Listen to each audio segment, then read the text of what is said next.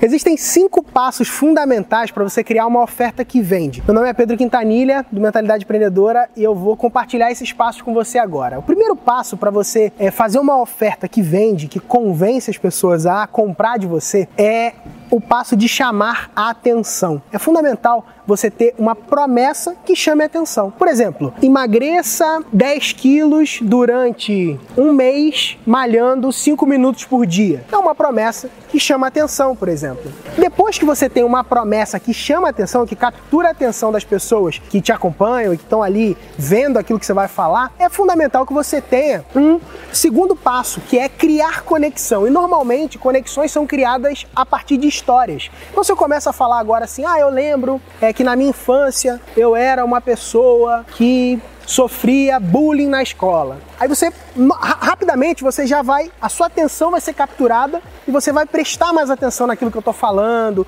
você vai parar para ouvir melhor o que eu estou falando e querer saber o que, que acontece e tudo mais. Depois você tem que agitar o problema. Agitou o problema, você começa a apresentar a tua solução. Ó, a solução é o produto XYZ e você vai conseguir conquistar né, mais saúde, mais vida e mais vitalidade e tudo mais. E aí você explica a tua solução, apresenta o produto que você vai entregar, sempre focando na transformação que ele provoca, né? Que aí pode ser essa dinâmica de mais bem-estar, mais vida, mais vitalidade e tudo mais. Nesse exemplo do emagrecimento aí. O quinto passo é você fazer a chamada de vendas. É você dar o call to action, é falar, cara, apresenta o preço e encaminha para o fechamento. Então, recapitulando, chama atenção, cria conexão, agita o problema, apresenta a solução e faz a oferta, faz a, o fechamento da oferta, faz aí o, o, o call to action, né? A chamada para ação. Beleza? Então